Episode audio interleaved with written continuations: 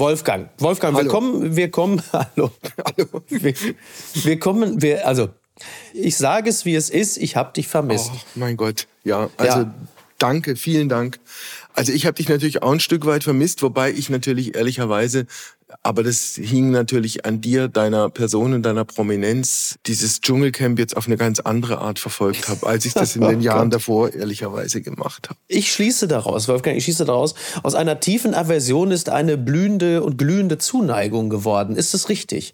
Also wenn du es emotional zwei Stufen zurückdrehst, dann findest du in etwa äh, die richtigen Worte. Das ist für mich völlig ausreichend. Gut. Du hast ja auch in meiner Abwesenheit Gespräche geführt, Aha. die vermutlich genau deshalb auch so gut geworden sind. Also auch an dieser Stelle nochmal herzlichen Dank dafür. Und du hattest ein, eine Art Date mit Judith Holofernes. Die Aha. ist natürlich vielen von uns noch bekannt als Sängerin, Texterin der Band Wir sind Helden. Mittlerweile ist sie aber auch unter die Schriftstellerinnen gegangen.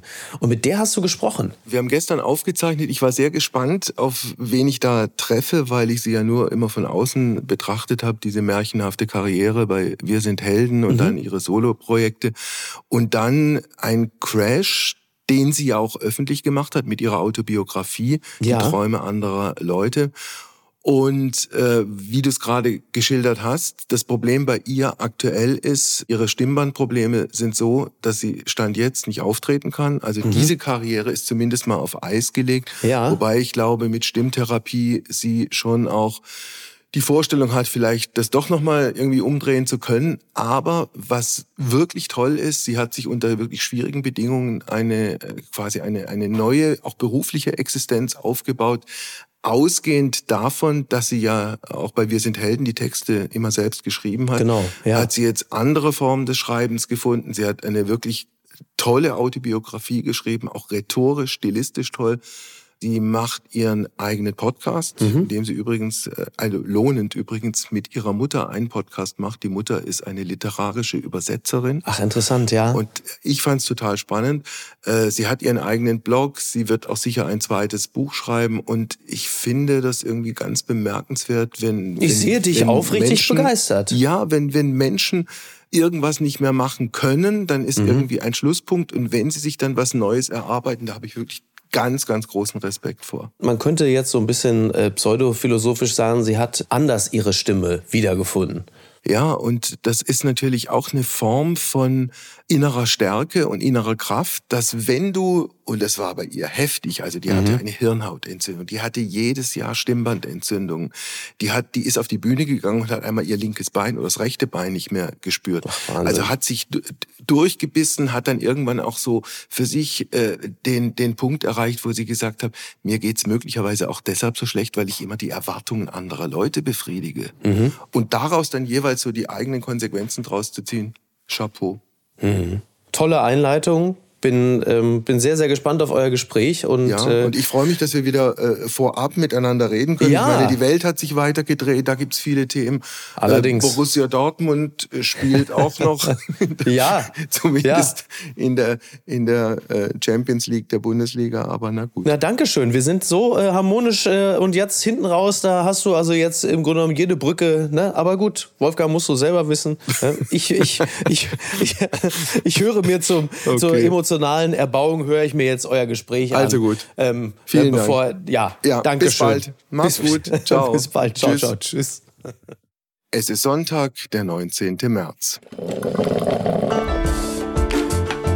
Apokalypse und Filterkaffee. Heimspiel.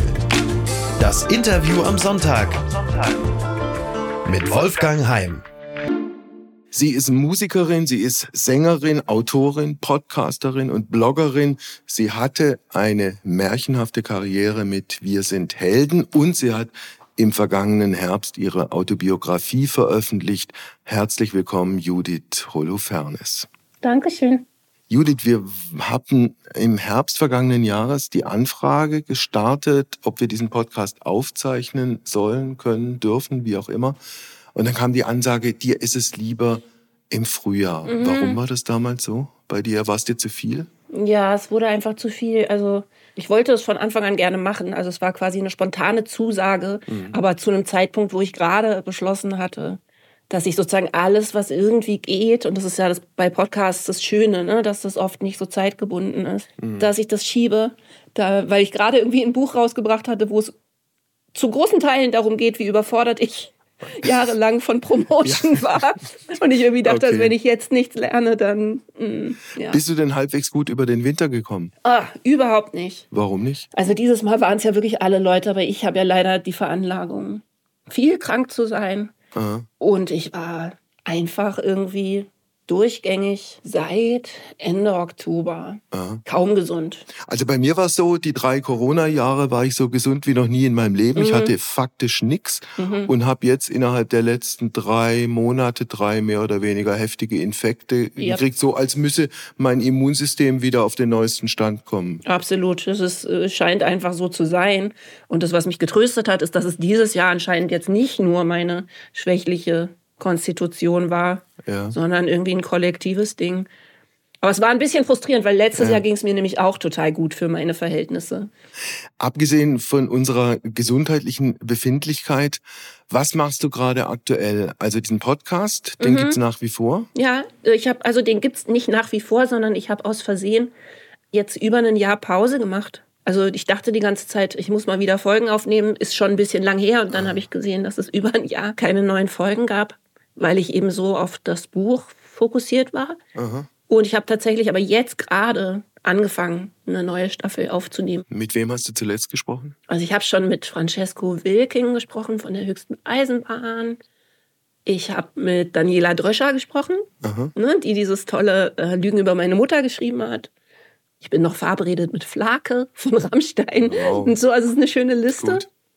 Mhm. Apropos, was deine Mutter angeht, mit der hast du ja einen Podcast aufgezeichnet und deine Mutter hat einen äh, genauso spannenden wie letztlich gesellschaftlich chronisch unterschätzten Beruf. Sie ist mhm. literarische Übersetzerin. Ich weiß jetzt gar nicht, sie ist jetzt auch schon in einem gewissen Alter, ob sie nach wie vor zu 100 Prozent arbeitet. Ja, ja. Mhm, das ist ja das Schöne am Übersetzerberuf. Natürlich, dass wenn man also körperlich irgendwie kann, ja, und jetzt nicht Probleme mit den Händen kriegt, ne, solange man irgendwie ganz gut noch am Schreibtisch sitzen kann, ab und zu, kann man das sehr lange machen. Und das Dienstalter hilft natürlich auch, ne, weil du als Übersetzerin ja auf einen unglaublichen Fundus von Wissen zurückgreifen musst. Also muss ja deine eigene Bibliothek irgendwie sein. Aha. Insofern ist sie im Moment irgendwie so gefragt wie nie und arbeitet relativ viel. Ihr habt, glaube ich, auch zusammen zwei Bücher übersetzt. Wie war diese Kooperation? Das war total schön. Also das waren jeweils äh, Kinderbücher, die äh, dadurch nicht so auf, zeitaufwendig waren. Ne? Das war eher so, ich habe mit meiner Mutter ein schönes Hobby mhm. über den Sommer. Ne? Also ein ganzes, mhm. weiß ich, den ganzen Roman zu übersetzen, ist eine jahresfüllende Aufgabe. Wir haben das Kinderbuch von Paul McCartney übersetzt. Okay. Das hieß Hey Granddude und bei uns hieß es dann Opa Pi, Opa Pa, was uns sehr viel Spaß gemacht hat. Und dann noch eine neue Übersetzung von The Giving Tree von Shel Silverstein. Ja. Mhm. Und das waren beides, ne, nicht viel Text und so. Also es hat total Spaß gemacht. Hast du eigentlich deine Mutter auf äh, diese Art noch mal ein Stück weit anders kennengelernt? Mhm. Also es war einfach schön, mal wieder so was Intensives zusammen zu machen. Ne?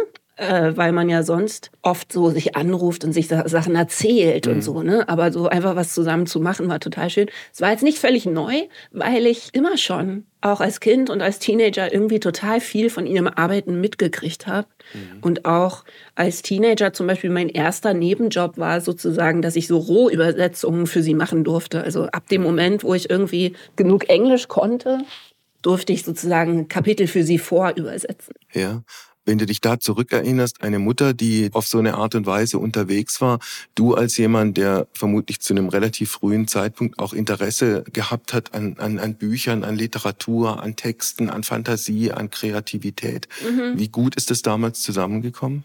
Ähm, na, da weiß man natürlich immer nicht so richtig, was zuerst da war. Ne? Also mhm. wir haben da sehr gut zusammengepasst, meine Mutter und ich, aber ähm, das war vielleicht auch kein Zufall. Also wir waren ja auch immer nur zu zweit. Das heißt, deine Mutter war alleinerziehend. Genau, alleinerziehend. Und wir waren immer zu zweit. Also sie hatte dann Freundinnen, aber äh, mit denen haben wir nie zusammengelebt. Das heißt, es waren immer wir beide in dieser Wohnung, ja, mit so wändefüllenden Bücherregalen. Mhm. Ich habe mich früh für Sprache begeistert und auch für Sprachen. Aha. Und ich weiß aber natürlich nicht, ob das mir jetzt in die Wiege gelegt wurde oder ob ich das schon mitgebracht habe. Ja, möglicherweise hat ja auch beides funktioniert. Also ja. das in die Wiege legen und das dann selber entdecken. Hat sie mhm. dir eigentlich auch die Liebe zur Musik irgendwie weiter vermittelt? Ja, ja? schon. Also ich, mein, ich habe auch noch eine sehr musikalische Oma väterlicherseits gehabt, mhm. die Klavier gespielt hat und die auch tatsächlich Klavier gespielt hat in einer Kirche, also als Beruf sozusagen ein paar Jahre lang von so einem Widerstandspfarrer. Okay. Also da gibt es auch nochmal so eine musikalische Wurzel.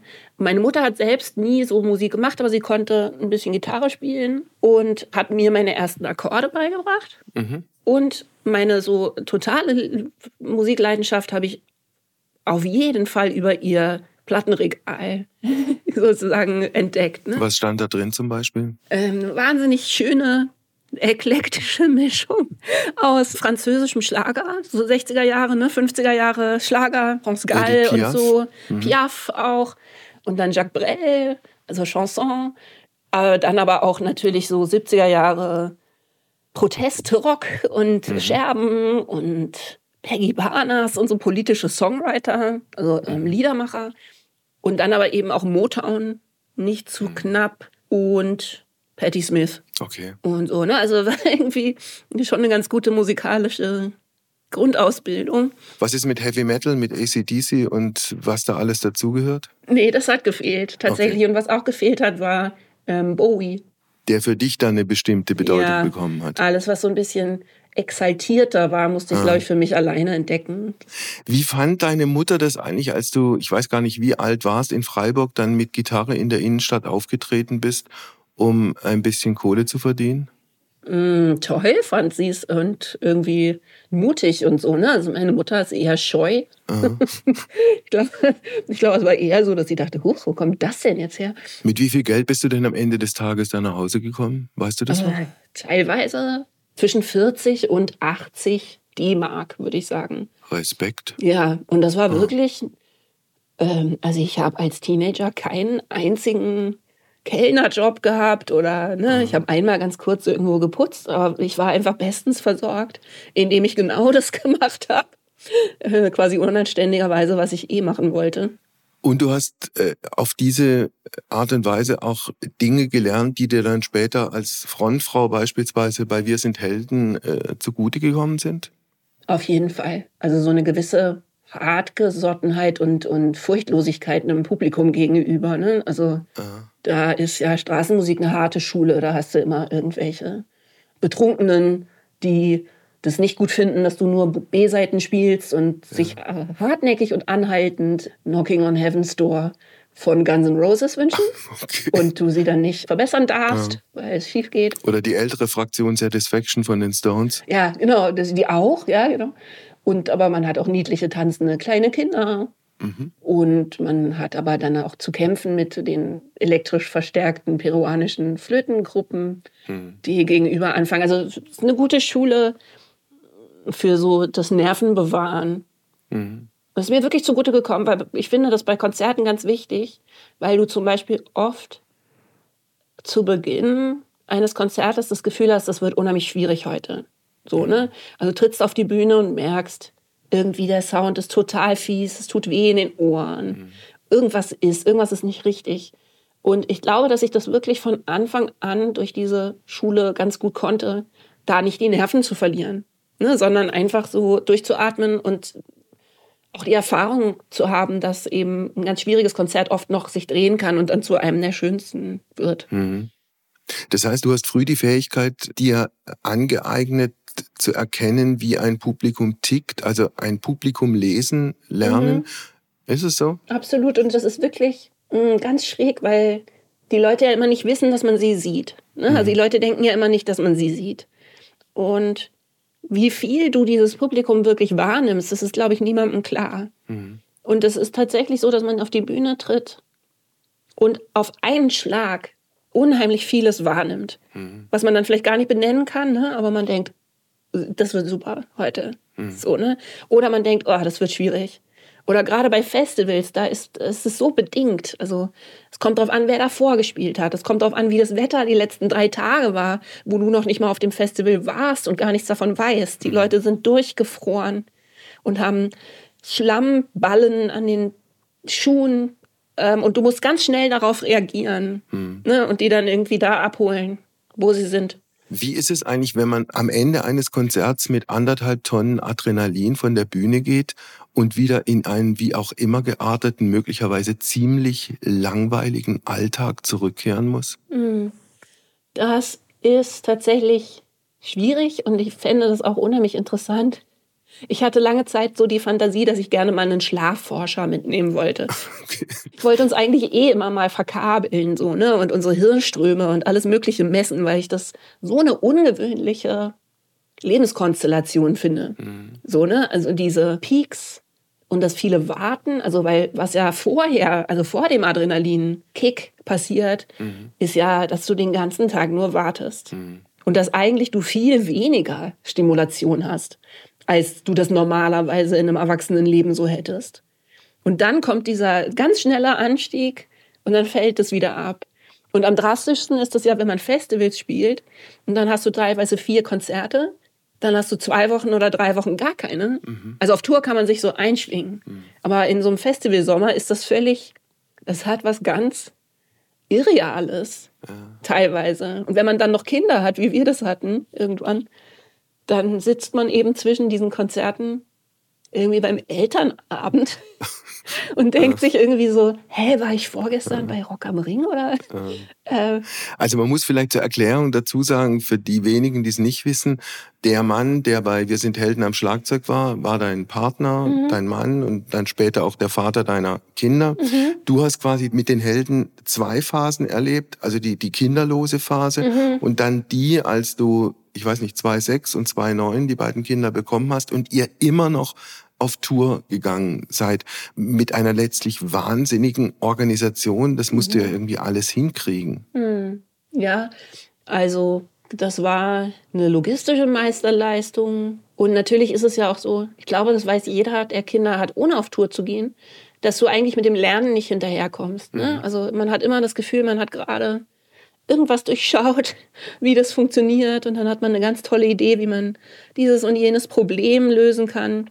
Und dann läuft das Kind plötzlich. Dann ist nicht mehr das Problem, dass es aus dem Busbett im Nightliner rausrollt, mhm. sondern dann wachst du morgens auf und dein Kind hat sich äh, ins Fenster gestellt und winkt Autos hinterher. Okay. So, und dann muss man wieder überlegen, wie komme ich denn damit klar? Mhm im Backstage von einem Festivalgelände, wo überall irgendwelche Klappen im Boden auf sind und Gabelstapler rumfahren, dass mein Kind nicht mehr da ist, wo ich es gerade eben abgelegt habe, wenn ich mich einmal umdrehe. Ja. Also das ist und bleibt sehr sportlich.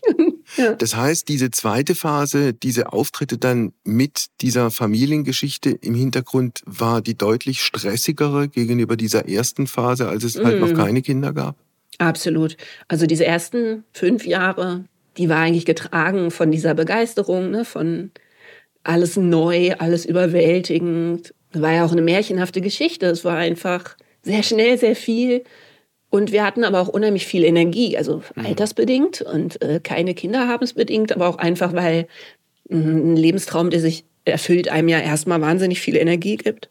Und als die Kinder dann dazu kamen, hatte ich schon auch noch unheimlich viel Energie, weil ich das einfach sehr wollte. Ich wollte das sehr inbrünstig irgendwie verbinden und ich fand die Vorstellung auch toll. Es war jetzt nicht von Anfang an irgendwie Angst und Schrecken, sondern ich dachte, das schaffen wir und habe ganz viel Kreativität auch da reingesteckt, ne, das alles so zu gestalten und habe ja erst Jahre später eingesehen, dass es einfach trotzdem so eigentlich nicht machbar ist. Also du hast über einen relativ langen Zeitraum dich dein Körper, deine Seele vielleicht auch mhm. auf eine dramatische Art überfordert, äh, was dich letztlich zu einem Satz gebracht hat, der ja schon relativ bemerkenswert ist. Ich habe meinen Körper jahrelang missbraucht. Mhm. Also um einen solchen Satz sagen zu können, muss ja vorher richtig viel passiert sein. Mhm. Ja, da spielen viele Sachen mit rein. Ne? Ich habe ja auch im Buch dann meine lange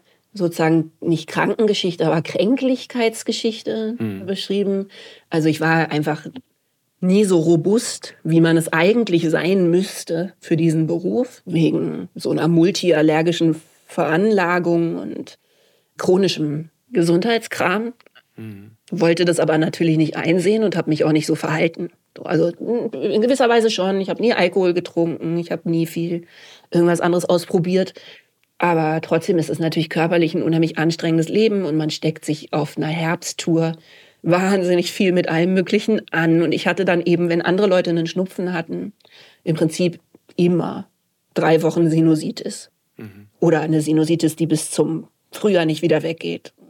Und das in einem Tourbus mit Klimaanlagen und dann irgendwann eben noch zwei kleinen Kindern. Mm, das alleine, ne? also schon bevor die Kinder kamen, mhm. habe ich da einfach keine Rücksicht darauf, weil ich das so sehr wollte.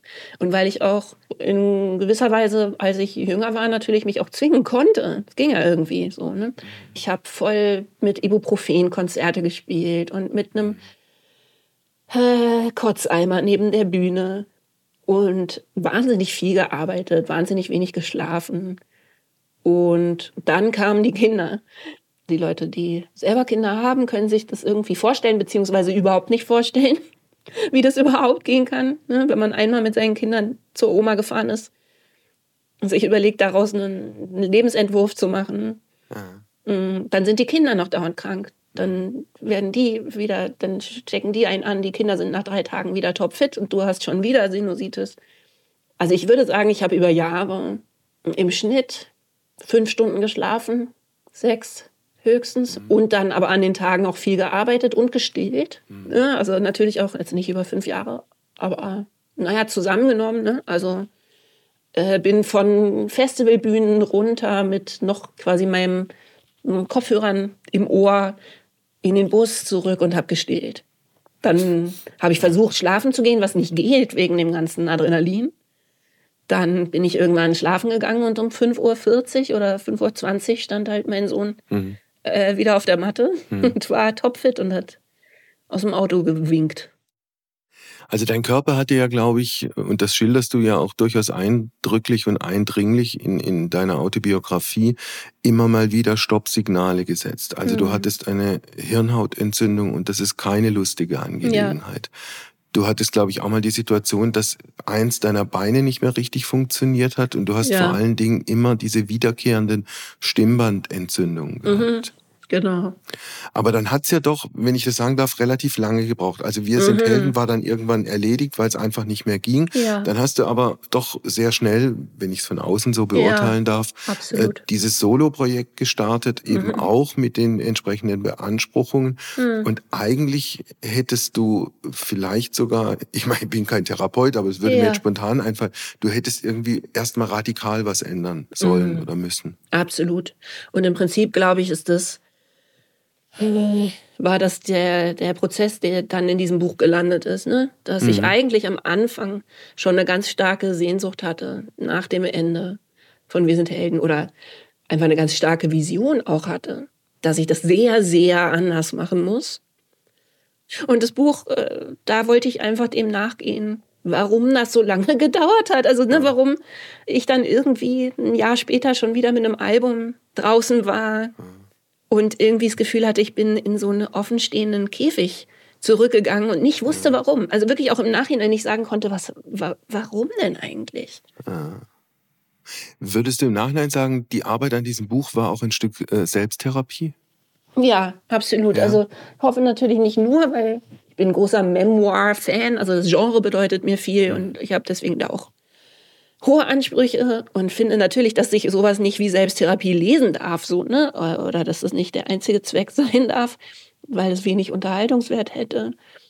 Aber natürlich, also alleine der Prozess, dass man, wenn man sich eine Zeit vornimmt und über die schreiben will oder irgendwas rausfinden möchte über die Zeit, dann muss man halt sehr genau hingucken. Ja, und wenn dann zum Beispiel in so einem Narrativ, was sich da auftut, eben so Lücken auftauchen, hm. wo man denkt, wie bin ich eigentlich von A nach B gekommen? Also zum Beispiel genau diese Zeit, die du gerade beschrieben hast, ne? dass man sagt, da war das Ende der Helden. Es wäre doch eigentlich völlig offensichtlich gewesen, dass die Frau mal eine richtige Pause braucht. oder eine richtige Umstellung. Mhm. Und ein Jahr später oder zwei Jahre später kommt das Album raus. So. Mhm. Aber genauso war das für mich. Ne?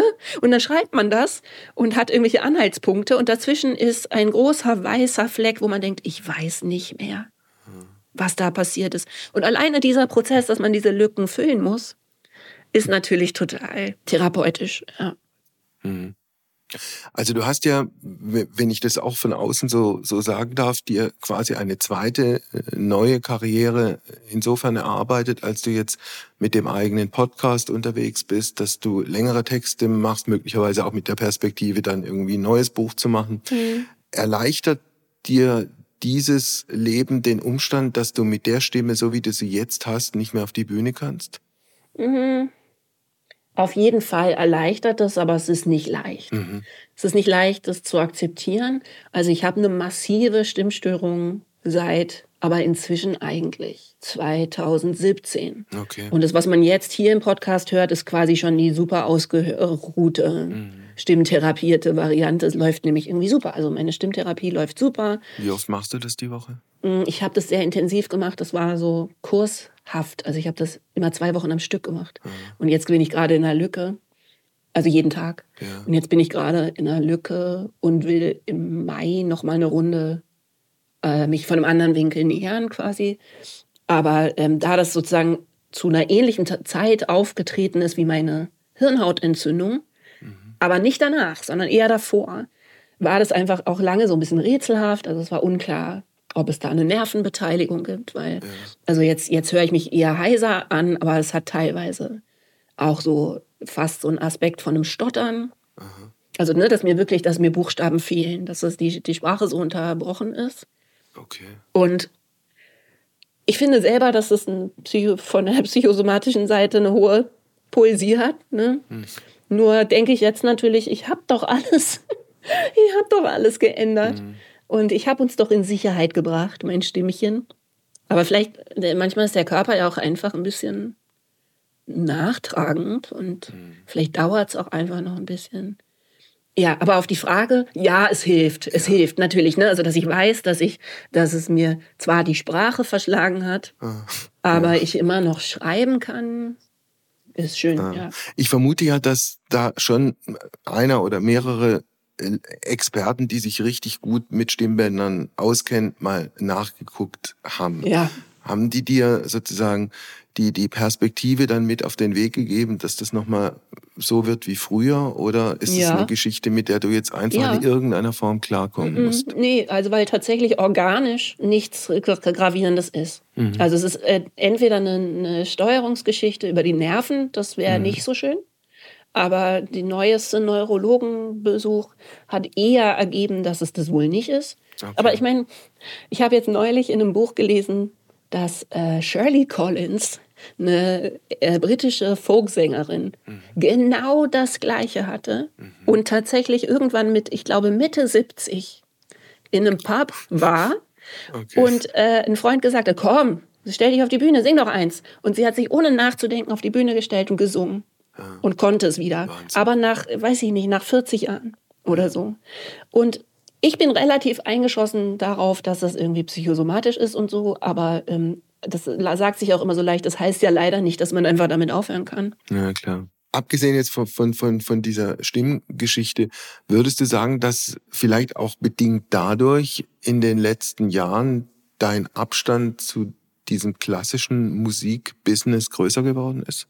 Ein Stück weit? Absolut. Also ich weiß nicht, ob das jetzt durch die Stimme so ist. Ich meine, man muss sich ja bei so Sachen auch immer fragen, was ist der Krankheitsnutzen? Und der hm. Krankheitsnutzen ist, dass ich nicht singe. Und natürlich, wenn ich mich frage, wenn ich wieder singen könnte, würde ich dann wirklich das nicht wieder machen? Also im Prinzip ist es natürlich, wenn sich jetzt nicht doch rausstellt, dass es einfach nervlich bedingt ist, natürlich eine relativ klassische Traumareaktion. Mhm. So, ne? Dass meine Stimme gesagt hat, so, wenn du nicht zuhörst, dann machen wir das jetzt übrigens nicht mehr. ich. Ja, dann das machen wir jetzt nicht mehr, mhm. weil das ist offensichtlich gefährlich. Ist es auch. Mhm. So, ne? Das lassen wir jetzt. Und ich hoffe halt, dass meine Stimme dann irgendwann versteht, dass ich eben nicht sofort wieder in einen Nightliner steige und 20 mhm. Interviews am Tag gebe, mhm. nur weil ich wieder kann. Aber wer weiß, vielleicht würde ich sie auch tun. Deswegen, vielleicht hat sie ja recht. Das war ja auch Teil der Veranstaltung. Also so funktioniert halt auch PR. Da kommt mhm. eine neue CD oder ein neuer Tonträger, was auch immer raus. Oder man geht auf Tournee oder es gilt ein Festival zu promoten. Mhm. Und dann, du schilderst das auch in dem, in dem Buch, dass, du, dass ihr irgendwann mal nachts nach Österreich gefahren seid, nach mhm. Wien und irgendwie dann in den frühen Morgenstunden vollkommen am Ende und kaputt auf irgendeinem Parkplatz gelandet seid, wissend, dass an dem Tag, ich weiß es nicht, zwölf oder fünfzehn mhm. Interviews anstehen und eng getaktet der Reihe nach. Ne? Mhm. Und dann natürlich verzögert sich immer irgendwas und das Mittagessen, was irgendwie noch eingeplant war, fällt dann leider aus. Mhm. genau. Aber ich, also ich, ich habe es auf, auf eine andere Art und Weise einmal selbst erlebt. Ich, ich war mal die, die Nummer acht oder die Nummer neun in einem Interview-Marathon mit Karl Lagerfeld. Mhm. Der hat damals irgendein Bildband mit, ich weiß nicht mehr wem, rausgebracht. Und irgendwie durfte ich dann halt auch und habe da damals eine halbe Stunde gekriegt wow. und bin aus dem Staunen nicht rausgekommen, weil, also wie gesagt, vorher sieben oder acht und dann hinter mir auch nochmal sieben oder acht. Mhm. Und ich hm. habe mir den angeguckt, mal davon abgesehen, dass der mhm. extrem konzentriert war und mit einer doppelten Sprechgeschwindigkeit unterwegs war. Also mhm. ich bin da mit tiefem Respekt dann äh, wieder nach Hause gefahren. Also ich konnte das tatsächlich in den ersten Jahren auch verblüffend gut. Mhm. Und natürlich hat das dann auch sowas von einem Extremsport. Ne? Dass man dann da auch so einen Ehrgeiz entwickelt und es wird einem auch unheimlich positiv gespiegelt. Mhm. Ich habe dann ganz viel meditiert und habe mich quasi auch immer damit so ein bisschen einen unnatürlich verdickten Geduldsfaden sozusagen ähm, anmeditiert. Und das trägt natürlich aber auch ein bisschen dazu bei, ne, dass man da über seine Grenzen geht, dass man denkt, ja, ich bin die, die das so toll kann, die so, die so wahnsinnig geduldig ist und ja, äh, immer so freundlich und niemanden sich doof fühlen lässt und so. Ne? Ja. Weil mir das wiederum tatsächlich auch, bin ein empathischer Mensch, mir ist diese Situation eigentlich immer für mein Gegenüber peinlich. Also ich finde das unwürdig und ich will dann dem Gegenüber nicht zeigen, dass er das fünfte Interview ist, mhm. weil ich das schrecklich finde. Mhm. So, ne? Aber es ist einfach keine normale Kommunikationsform. Nee. Es ist einfach eine absurde Situation natürlich. Also gut, ich kenne ich kenn durchaus auch die andere Nummer, also inklusive der Ankündigung des Managements, also Fragen nach A, B, C, D, E, mhm. F und G dürfen nicht gestellt werden. Ja. Sie haben maximal zweieinhalb Minuten Zeit ja. und bitte den Künstler nicht stören und keinesfalls ihm zu lange in die Augen gucken. Und kein direkter Augenkontakt. Wobei dieses äh, von, von Prince kennt man das ja mit dem direkten Augenkontakt. Und jetzt, wo ich zum Beispiel mehr weiß über das Autismus, Autismus-Spektrum, mhm. ne, denke ich manchmal, dass vielleicht diese spektakulären Geschichten, die man von manchen Rockstars so kennt, bestimmt auch was mit äh, quasi Neurodivergenzen zu tun haben. Mhm. Weil, ne, also da, da weiß ich jetzt, dass zum Beispiel Augenkontakt unheimlich schwierig ist für viele Leute. Bei Asperger-Leuten ist das extrem schwierig. Genau, Asperger so, ne? Und du hast unter Musikern definitiv mhm eine erhöhte Zahl von Leuten, die quasi nicht neurotypisch sind. Und da, da verstehe ich inzwischen einiges sehr anders. Und ich meine, manche Leute sind einfach auch vollkommen durch und voll gedruckt und größenwahnsinnig. So, es gibt es definitiv auch. Aber ich bin da inzwischen manchmal ein bisschen nachsichtiger, weil ich denke, ja, das ist unheimlich schwierig. Und wenn man dann zum Beispiel auch nur, sagen wir mal, sehr, sehr introvertiert ist, was bei Performern erstaunlich oft vorkommt, mhm. dann ist das eigentlich kaum zu bewältigen. Mhm. Wieso weißt du heute mehr über Autismus als früher?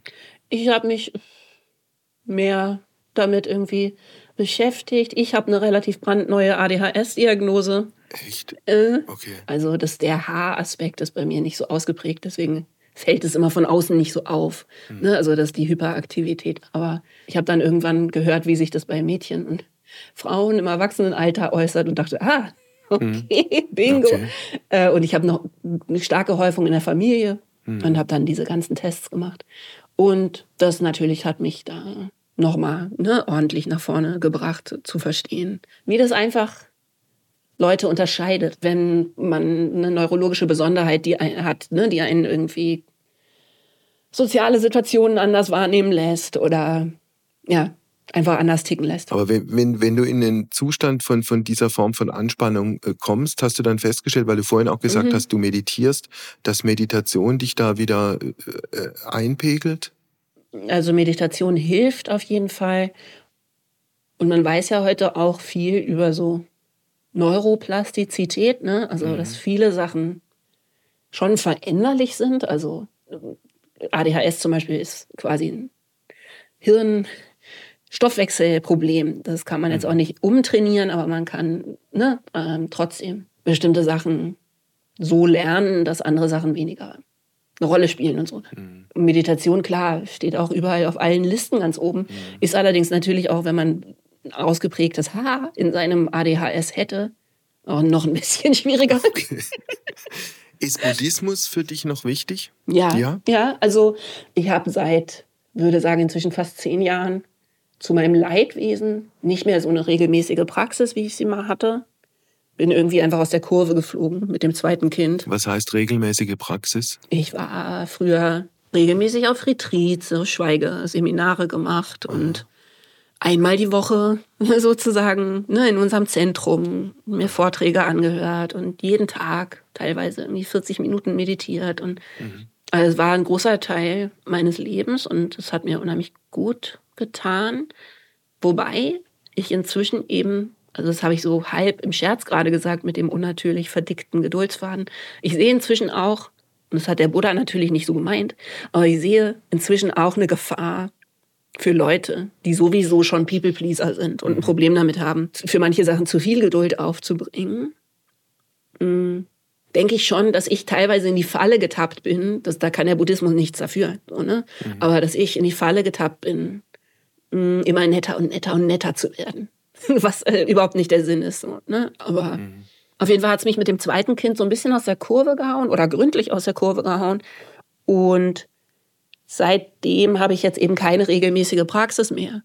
Aber es würde schon helfen, wenn ich äh, mehr meditieren würde. Habe ich aber gerade irgendwie das Gefühl, dass es auch wiederkommt. Die zentrale oder ja, eine der zentralen Fragen des Buddhismus ist ja, wo kommen wir her und wo gehen wir hin? Hast du dafür für dich eine Antwort gefunden? Mhm. Naja, also um es abzukürzen, fragt der Buddhismus das ja gar nicht so, sondern sagt eigentlich, dass wir nirgendwo herkommen, nirgendwo hingehen, okay. sondern schon zu Hause sind. Mhm. Und dass es erstens nur das Jetzt gibt, so, und zweitens aber auch, dass sowieso alles schon verbunden ist und dass ja die, diese abgetrennte Person mhm. die grundlegende Illusion ist, sie zu allem Leiden führt. Mhm. Also die, die Illusion der Getrenntheit. Und es eigentlich im Buddhismus darum geht, diese Illusion zu transzendieren und aufzulösen. So. Und äh, ist eine ganz, also Ganzheitserfahrung so zu haben. Ich würde gerne mit dem Hier und Jetzt insofern aufhören, weil es eine zugegebenermaßen eigentlich nicht besonders wichtige und eher kleine Geschichte ist, oder eine, ein kleines Erlebnis ist, um das dich allerdings, äh, denke ich, sehr, sehr viele Menschen beneiden mhm. werden. Du warst mal in einer Situation, wo du deine Ruhe brauchtest, in einem Hotel und da gab es einen Wellnessbereich mhm. und plötzlich erschien dir die deutsche Fußballnationalmannschaft.